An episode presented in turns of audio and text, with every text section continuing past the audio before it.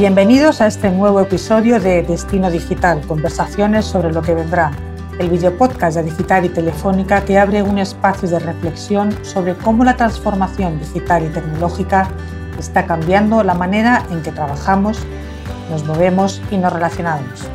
Como sabéis, nuestro objetivo es también mostrar cómo las generaciones más jóvenes pueden influir en la digitalización del entorno empresarial y de la sociedad y convertirse también en agentes de cambio. En Destino Digital buscamos dar voz a jóvenes profesionales y a líderes empresariales con amplia trayectoria para que pongan en común su visión sobre la economía digital y conversen sobre lo que vendrá.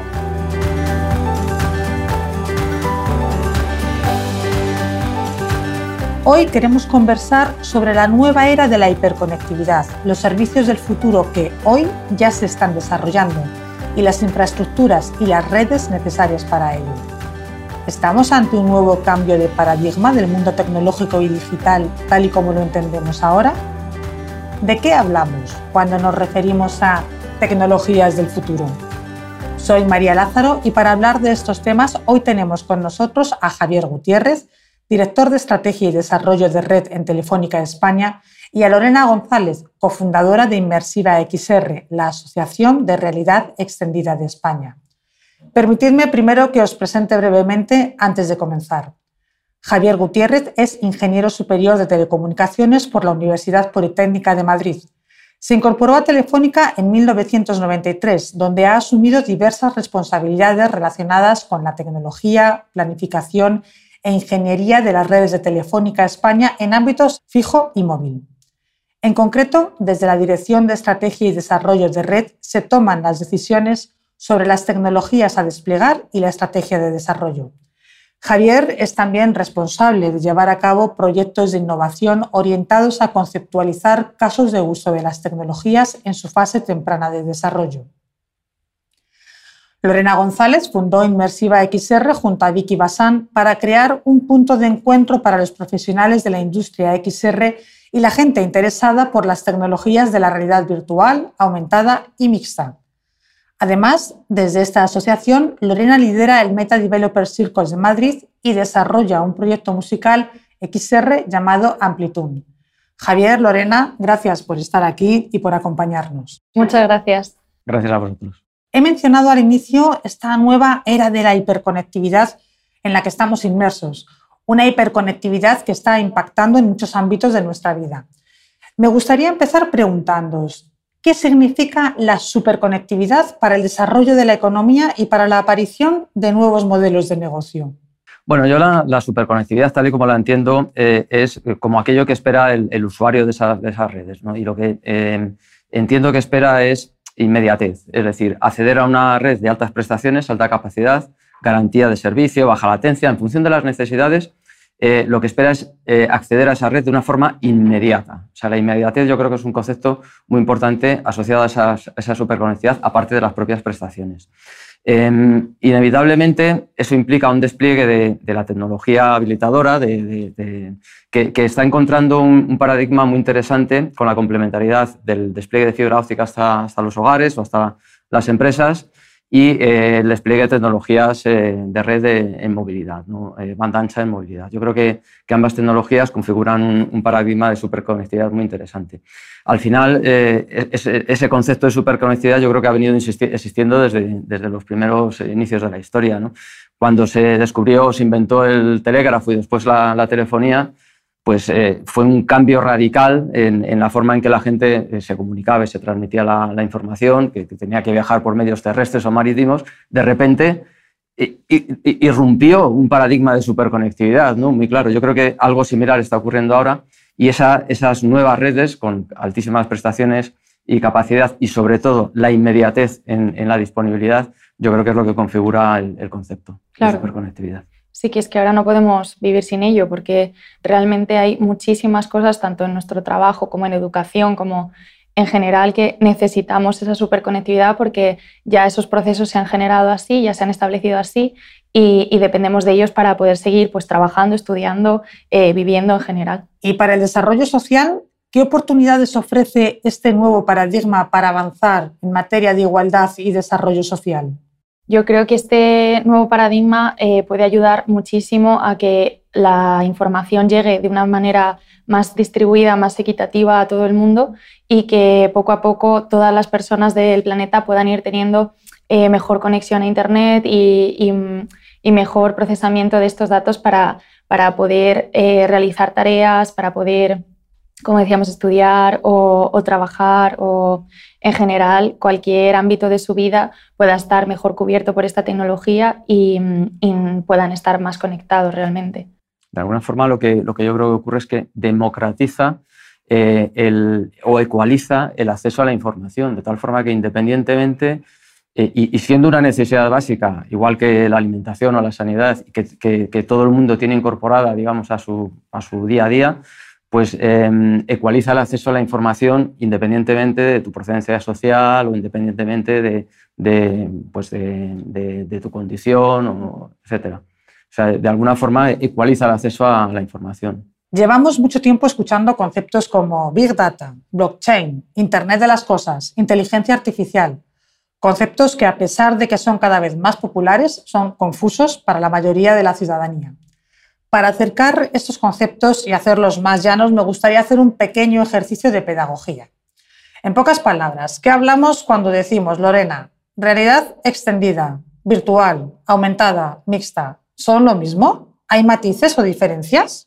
Vale, a ver, em, la realidad extendida, como lo entendemos desde la asociación, es un concepto paraguas que lo que hace es englobar eh, todas las tecnologías que extienden nuestra realidad, ¿vale? Pero no es una tecnología en sí, es un concepto. Entonces, lo que sí son tecnologías son la realidad virtual, que es la que em, nos ponemos gafas y dejamos de ver nuestro mundo real y todo ocurre dentro de ese espacio virtual. Em, la realidad aumentada, que normalmente accedemos a través de ella con móviles, eh, como puede ser eh, Pokémon Go o, filtros de Instagram, que es simplemente una capa de información digital por encima de nuestro mundo real. Y luego estaría eh, lo que llamamos realidad mixta, que es como si fuera una realidad aumentada pero mejorada. Es decir, que normalmente en este caso se utilizan gafas de realidad mixta que reconocen el espacio. Entonces, este como mapeo del entorno hace que las gafas entiendan lo que están como viendo y coloquen los objetos eh, virtuales, los objetos digitales, en el mundo real, de forma que el mundo digital y el mundo real interactúan entre sí y, mm, podemos como no solo ver la información, sino también interactuar con ella de una forma como más orgánica, integrada en, el mundo, en el mundo real. Big Data. Este intuitivamente es un poquito más fácil. Sí, a ver, Big Data al final es como el, procesamiento de grandes cantidades de información, porque lo más importante no es como no solo es el hecho como de poder recopilar los datos, sino de, poder realizar eh, estudios con ellos y poder analizarlos y poder obtener métricas. Esa es la, parte más importante como del, concepto de Big Data. ¿Y blockchain? ¿Qué es el blockchain, Lorena? Eh, pues blockchain, como su propio nombre indica, es una cadena de bloques entonces, es un sistema que mm, nos sirve para hacer transacciones seguras. Entonces, tendríamos, eh, como por ejemplo, antiguamente, bueno, que se siguen utilizando, un libro mayor de cuentas en el que cada vez que hay una transacción se apunta en esa cadena de bloques. Entonces, como em, la información está repartida por un montón de, ordenadores por todo el planeta, es imposible de hackear, porque tendrías que afectar a toda la cadena entera y para, para poder cambiar esa línea de, información. Esto se utiliza tanto para bienes tangibles como intangibles y de ahí es de donde surge el, como el concepto de los tokens y de los NFTs, que serían como activos digitales que solo existe uno y que entonces eh, cada vez que lo compras o lo vendes, pues puedes saber quién ha sido su anterior propietario, quién va a ser el siguiente y es como una manera súper segura de realizar eh, cualquier tipo de transacciones, contratos, etc. Vale, me voy aclarando. Vamos a por el siguiente palabra, Internet de las cosas. En Internet de las cosas es bastante fácil realmente. O sea, eh, se basa en, que es decir, dispositivos o sensores, están conectados entre sí porque están todos en una misma red Wi-Fi y entonces eh, digamos que se, se, transmiten información. Esto puede ocurrir, por ejemplo, en las casas con la domótica, pero también puede ser en una empresa para que sea más eficiente, puede ser energéticamente hablando, puede ser como a nivel ciudad con las smart cities o incluso a nivel planetario y que absolutamente todos los dispositivos del mundo estén conectados. ¿Inteligencia artificial, así en breve? Em, la inteligencia artificial es una rama de, la computación que lo que hace es em, tratar de asemejar el, como al pensamiento humano. Entonces, busca sistemas como de em, inducción y de deducción, de pensamiento inductivo y deductivo, de forma que recibe esta inteligencia artificial, recibe una, un output, o sea, un input, perdón, y, sale un output. Lo que pasa es que eh, nosotros no vemos qué ocurre en el medio, ¿no?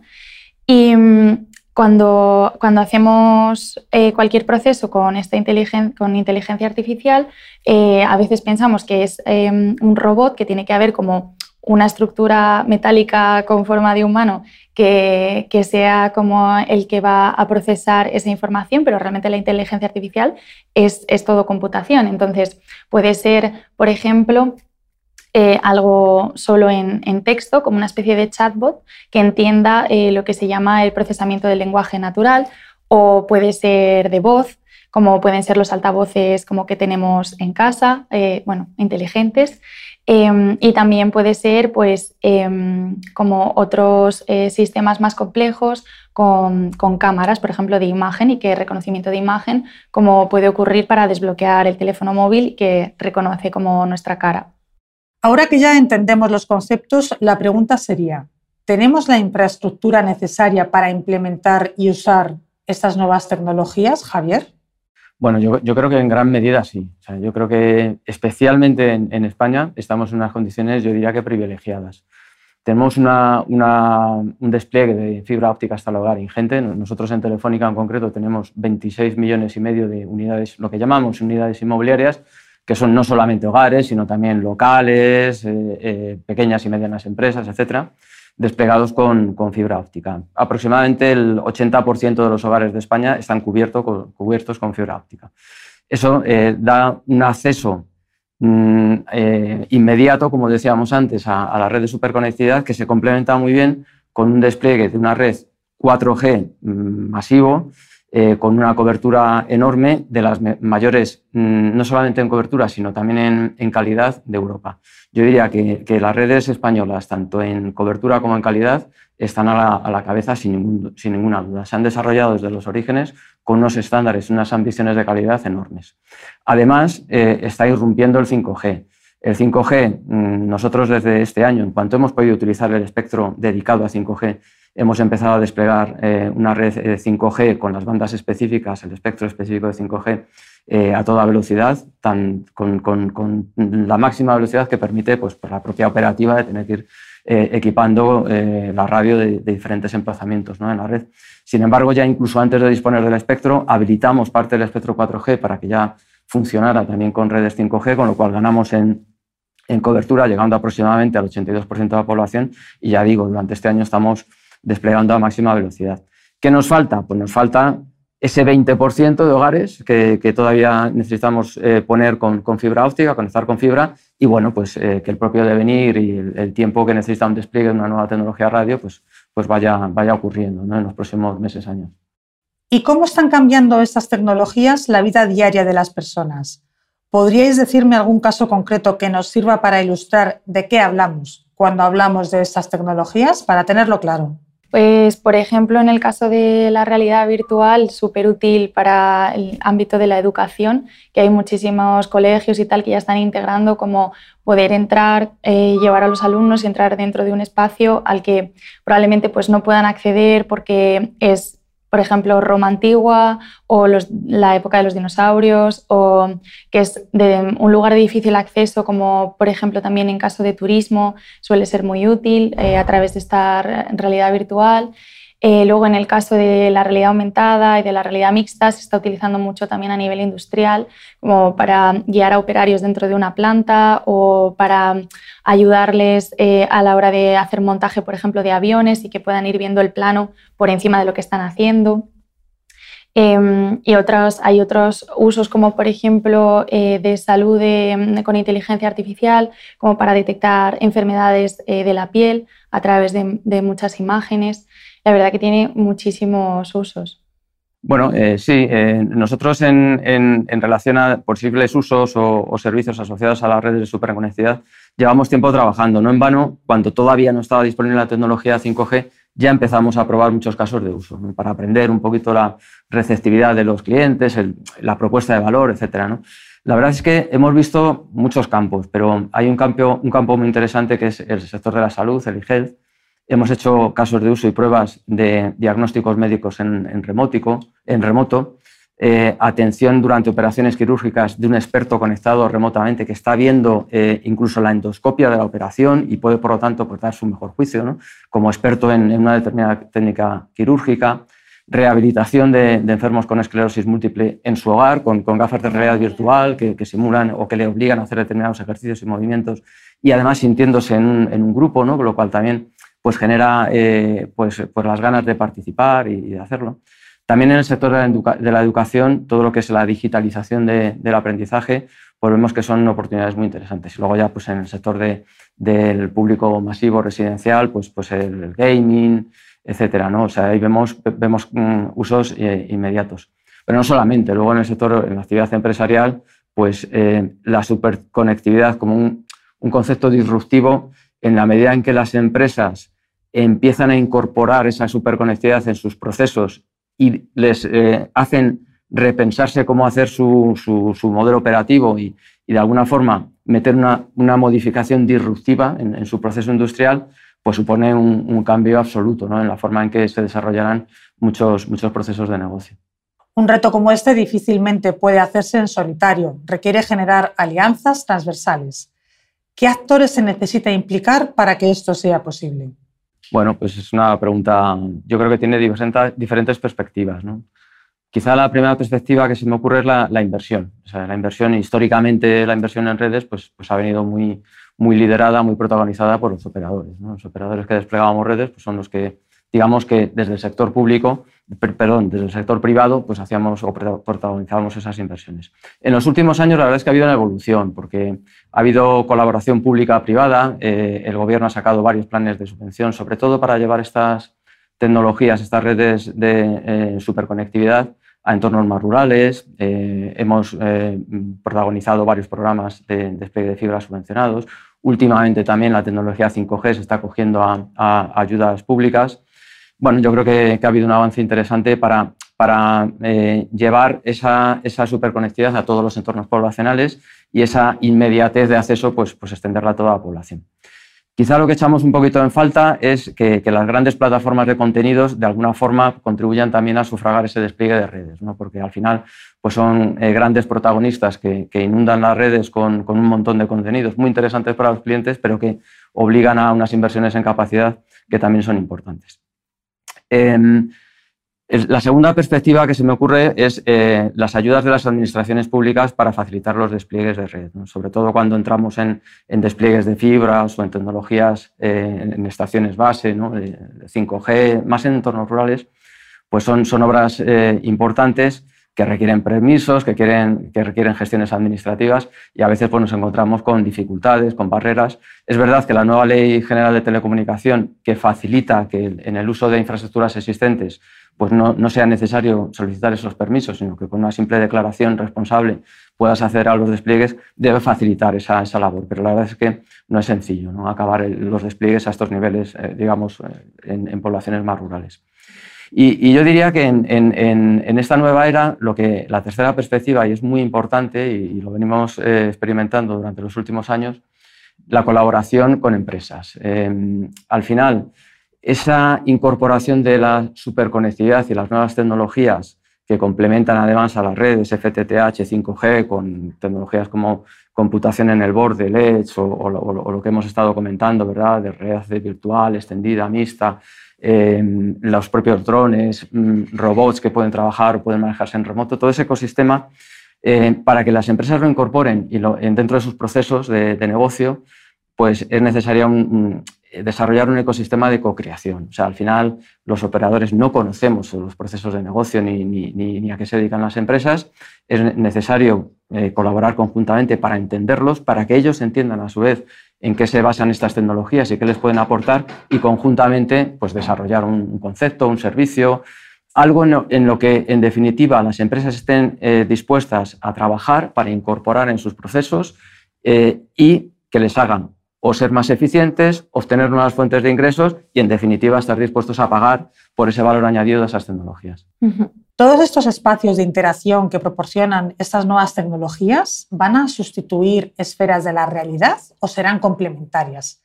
¿Vamos a estar más conectados que ahora? ¿Cómo podemos encarar este debate sobre la hiperconectividad y la superconectividad? Eh, bueno, para mí yo creo que está muy claro, es totalmente complementario, no va, no va a sustituirlo, sino que creo que lo que va a hacer va a ser mejorarlo en todos los ámbitos. Por ejemplo, ya lo hemos podido observar eh, cuando tuvimos la, más la época de la pandemia más, más fuerte, como todas estas tecnologías nos ayudaron a seguir en nuestro día a día, a poder trabajar en remoto desde casa, eh, a poder realizar eventos en mundos virtuales, de forma que te encontrabas allí con otras personas en forma de avatar y lo sentías mucho más cercano que a través de una pantalla plana del ordenador, como en un, webinar o, algo así. Em, también todo, todo lo que es eh, las compras, eh, el día a día como de las personas, el poder utilizar todas estas herramientas y todas estas tecnologías para poder hacer cosas en general, les ayuda mucho en, mi opinión, como a eso, a estar más conectados, pero, pero también a poder tener más tiempo libre, más tiempo para sí mismos, porque están pudiendo ahorrar estos desplazamientos o, ahorrar eh, costes. Por ejemplo, hay muchas empresas que todo lo que es la formación eh, para sus empleados ya la han trasladado al mundo virtual. Entonces, eh, ahorran muchísimo tiempo y muchísimo dinero, incluso en algunos casos ahorran también, eh, se evitan como riesgos que pueden tener los empleados. Por ejemplo, en el caso de eh, ingenieros o de médicos, soldadores, pilotos, todo este tipo de profesiones que son más arriesgadas y que, y que se están solucionando. Entonces,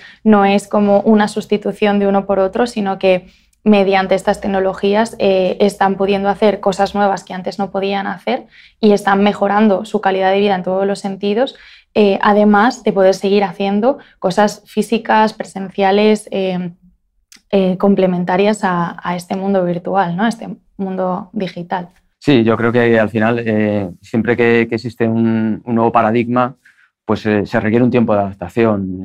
yo creo que, que, al final la comunicación es algo intrínseco al ser humano y cuando hay nuevas formas de comunicarse se adoptan es verdad que a veces hacen falta unos ciertos ajustes, y, pero al final yo creo que, la gente va a encontrar la debida proporción entre seguir con, la forma tradicional de relacionarse, la gente al final necesita eh, verse, necesita tocarse y, a la vez pues estas nuevas tecnologías lo que van a hacer es complementar eh, nuestro día a día, siendo más eficientes en algunas ocasiones, pudiendo acceder a, información que antes no, no, podíamos acceder y de alguna forma yo creo que al final ambos mundos presencial y, y, virtual pues van a encontrar su, su, encaje. Claro, como algo híbrido, que hay, hay muchas personas que, que, lo están adoptando como mucho más rápido porque eso, pues están más cerca de la tecnología, son más, más tecnológicas, pero hay otras personas pues que, que yo creo que lo irán adoptando poco a poco y que al final es una cosa o sea, progresiva, que no tienen por qué hacerlo de hoy para mañana, sino todo lo contrario, que ahora mismo estamos como en un estadio muy temprano de la evolución de todas estas tecnologías, pero que poco a poco según vayan mejorando y estén más interconectadas también entre sí, que no deja de ser como esa confluencia de tecnologías, ¿no? lo que nos da como el, ese avance. Em, lo irán adoptando y será algo natural para ellos, pues como ahora utilizamos el móvil con toda normalidad o vemos eh, eso, la televisión, es Smart TV o lo que sea. Y además, fíjate, yo creo que que una cosa que va a ocurrir es que, a pesar de que nosotros visualizamos determinados usos de estas tecnologías, la realidad va a superar a toda nuestra imaginación. Es decir, yo creo que cuando la gente acceda de una forma natural a ellas, se les van a ocurrir nuevas formas de usarlas, nuevos usos que nos van a sorprender. Seguro, nuevos empleos, nuevos, un montón de, formas de eso, tanto de usarlo como de, como de procesos que van a cambiar de nuestro día a día para hacer cosas nuevas, que ahora no, no estamos contando con ello. Con todas estas tecnologías en constante desarrollo, la falta de formación y especialistas en estos campos es uno de los principales desafíos de los avances tecnológicos. Pero ¿en qué punto nos encontramos en España? ¿Cómo podemos mejorar las oportunidades y la atracción de talento hacia estas áreas? Bueno, efectivamente, yo creo que, hay, escasez de profesionales que, estén conocedores de estas tecnologías y que, y que, de alguna forma pues, contribuyan al desarrollo del ecosistema empresarial. Eh, eh, en positivo, pues eh, el sector está en el foco, eh, es decir, hay, una efervescencia de este tipo de desarrollos y desarrollo de redes como de, servicios, pero tenemos que cuidarlo, tenemos que, tener especial cuidado con, formar a profesionales que lo nutran. Nosotros en concreto en, Telefónica pues tenemos varias iniciativas. Hay una muy importante que es el propio rescreen del talento interno, es decir, que nuestros profesionales pues, pues de alguna forma se entrenen en las nuevas tecnologías y puedan ampliar su, su, ámbito de, experiencia, pero también eh, desarrollamos programas, eh, el programa Talentum, por ejemplo, incorpora a becarios que formamos y que complementan su formación con, con bueno, pues con eh, digamos, las nuevas tecnologías, de, tanto de redes como de, servicios, y, y, otras iniciativas como Escuela 42, donde hacemos una formación muy dirigida a estas nuevas necesidades. Yo creo que eso es, es fundamental. Eh, no, en vano, eh, algunos expertos dicen que en, 2025 pues aproximadamente el 50% de las eh, profesiones tal y como las conocemos seguramente hayan cambiado y aparecerán otras nuevas, como médicos expertos en nanotecnología o programadores de realidad, desarrolladores de realidad virtual o pilotos de drones o gente que maneje maquinaria en remoto ¿no? gracias a estas tecnologías de superconectividad. Mm. Totalmente de acuerdo. Nosotras también desde la asociación, desde Inmersiva XR, también tratamos como de, divulgar lo máximo posible, primero para que, para que se conozca y se conozca bien, que la gente entienda qué es y hacia dónde vamos y qué opciones existen eh, y qué se está haciendo ya, desde ya, a día de hoy. Y luego, por supuesto, todo el tema formativo también para atraer ese talento, ¿no? porque en España hay muy buenos profesionales y hay mucha gente que tiene ya empresas desde hace años que o bien venían ya de cosas relacionadas con audiovisual, realidad virtual, realidad aumentada, o bien se han ido como reconvirtiendo y transformando, ¿no? como, como bien decías. Y, y, todos ellos están ya realizando proyectos, pero es verdad que siempre hacen falta más profesionales eh, que puedan incorporarse a sus equipos y que conozcan bien eh, todas estas tecnologías. Entonces, al final hay espacio para todos los perfiles porque simplemente, como digamos, es lo que ya sabes hasta ahora, añádele esta parte tecnológica que te ayude a trabajar en esas empresas o a, crear tu propia empresa. Y mm, lo que buscamos desde la, asociación es apoyar a ese nuevo talento. Entonces, siempre difundimos eh, todos los programas de formación que ya existan relacionados con esto, no solo para desarrolladores como tal, sino para otros, otras, otros ámbitos ¿no? y otros perfiles dentro de lo que es la realización de cualquier proyecto o la gestión de cualquier proyecto. Y, mm, por supuesto, pues creamos también nuestras propias formaciones cuando vemos que hacen falta, ¿no? Por ejemplo, pues en el caso del diseño UX, UI, o sea, de lo que es experiencia de usuario y diseño de interfaces, que hemos visto que hay como un vacío en cuanto a la formación de ese ámbito, eh, porque en cambio, pues en lo que es eso, desarrollo em, y cosas eh, relacionadas con ingenierías, etcétera, pues o bien mediante las universidades o mediante másteres especializados, sí que se cubren esas áreas. Pero hay otras áreas también, por ejemplo, de ámbito más artístico, que también tenemos otro curso relacionado con eso, que no están cubiertas.